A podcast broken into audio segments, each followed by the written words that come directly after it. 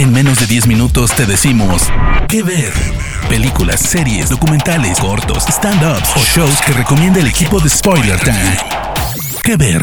Mi nombre es Fernando Malimovka para el podcast Que ver de Spoiler Time para recomendarles una experiencia sensorial o extrasensorial, según como se la vea, respecto de la televisión. ¿Vieron cuando dicen que a las fotos no se las puede escuchar, no se las puede oler, solamente ver? Bueno, no es lo que ocurre con esta serie.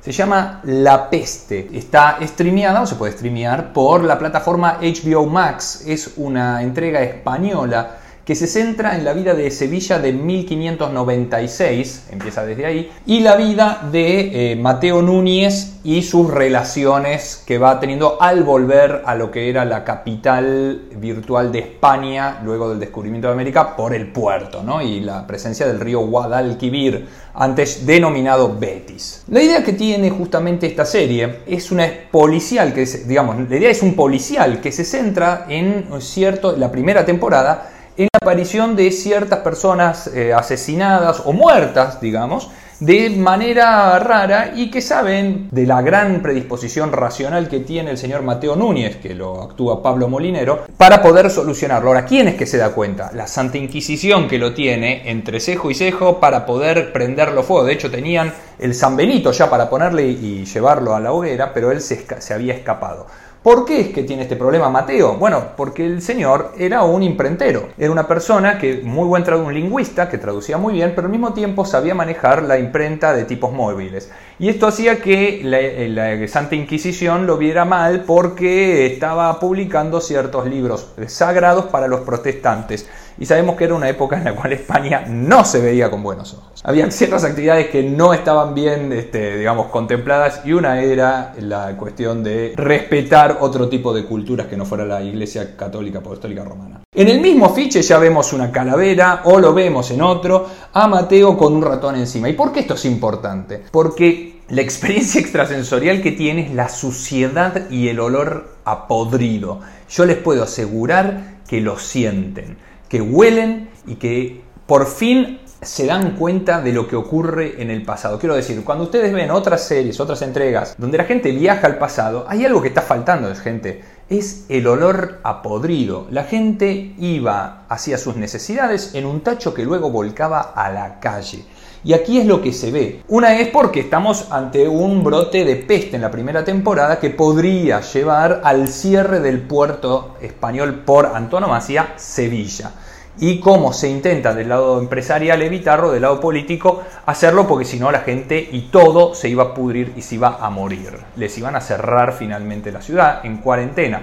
Qué bueno para estos tiempos que estamos viviendo. Ocurre entonces que en esa pelea ida y vuelta entre hacerlo o no hacerlo, se encuentra también Mateo que está por culpa de la Inquisición intentando averiguar qué pasó con ciertos asesinatos y evitar que se cierren o que se sigan propagando. Hay obviamente una parte que es la, como le estoy diciendo yo, la policial y otra que tiene que ver con la política, pero por sobre todas está la podredumbre, la peste están esta gente que tiene, por un lado, a la iglesia culpándole a los espíritus y a la mala, a la, mala predisposición de los paganos que ocurran las muertes y, la, digamos, los contagios, y por el otro, los más racionales que se empiezan a dar cuenta que se trataba de una pulga, de una rata. Pero bueno, al margen, la mitad de la población de Europa feneció con la peste negra. Entonces, ¿qué pasaba ante los primeros síntomas? ¿Qué hacer? Eh, la gente se tapaba, se tapaba, había que cerrar las casas, ven dónde se vive, eran como era el puerto del cual se iba y se traía todas las riquezas de América, eh, la gente iba a vivir,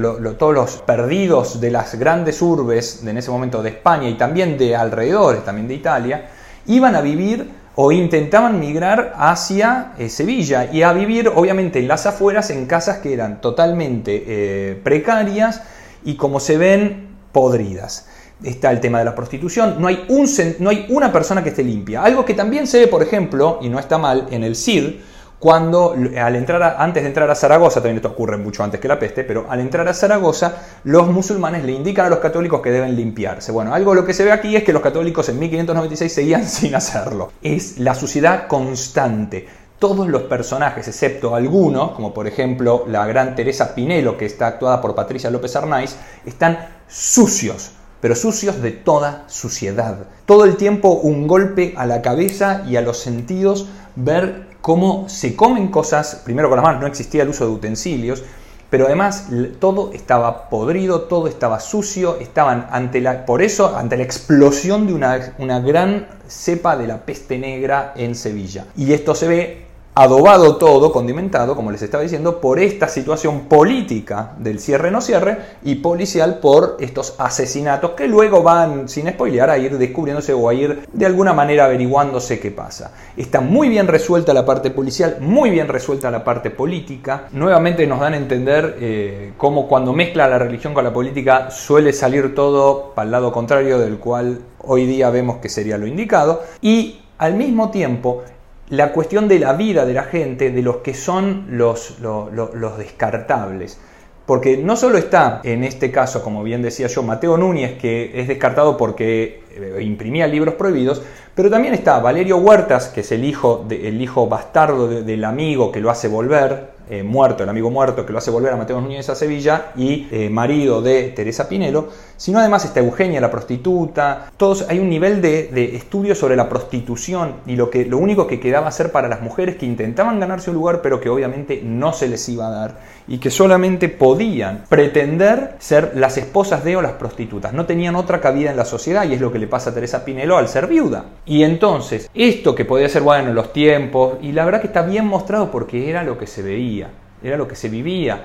Y entonces estamos en, escenarios completamente históricos de Sevilla, que es una ciudad hermosa y es increíble, y al mismo tiempo, tiempo podemos ver que no hay espacio en el medio, o se vivía en los, en los palacetes o se estaba en la miseria más abyecta en las afueras de Sevilla, donde todo podía pasar, donde cualquiera, el valor de la vida era menos que un centavo y cualquiera podía morir, seas chico, seas grande, y estabas más que nada además a las órdenes de ciertos aprovechadores. Segunda temporada gira en torno a otra situación que tiene que ver con cuestiones de mafia, y no, en este caso la iglesia, de mafia, de, criminalidad y también de resolución acerca de, la, prostitución y la vida que pueden pretender las mujeres. Quizá en ese sentido elimina un poquito la parte policial y se va más hacia la cuestión policial, digamos, de asesinato, se va más a la cuestión política de la mafia, ¿no? Que es la Garduña, que es una especie de organización que nunca se supo si existió en Sevilla realmente, si ustedes la buscan,